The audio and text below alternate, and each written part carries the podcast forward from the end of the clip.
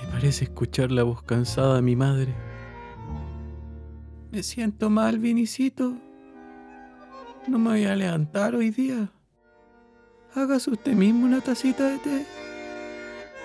Por eso, cuando llegué a la pieza al no distinguir el bulto, de un malotazo boté al suelo la arpillera que servía de cortina a la ventana. Mi vieja estaba botada en el camastro, muerta.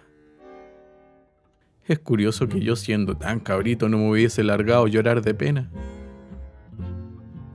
Solo sé que por primera vez en la vida pude darme cuenta de lo flaquita que estaba mi madre. Mientras la luz entraba por la ventana y caía sobre el pálido rostro de mi mamacita, yo me senté al lado afuera de la puerta y me puse a llorar bajito, despacito, sin lágrimas casi. Entonces, con esa falta de conciencia que tienen los niños frente a las cosas terribles, huí de ahí. Huí por el camino polvoriento de los basurales hasta la gran avenida. Seguí caminando atontado hacia el sur. Caminé sin pensar a dónde diablo iba. Caminé toda la tarde y seguí caminando toda la noche sin darme cuenta que iba a pata pelada.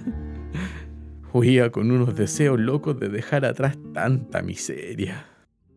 Caminé sollozando mientras empezaba a tomar conciencia de que nunca más iba a ver a mi madre, que nunca más iba a sentir esa tibieza de harina tostada que tenía en su brazo en las pocas ocasiones en que me estrechaba como a un niño. Solo entonces comprendí mi soledad.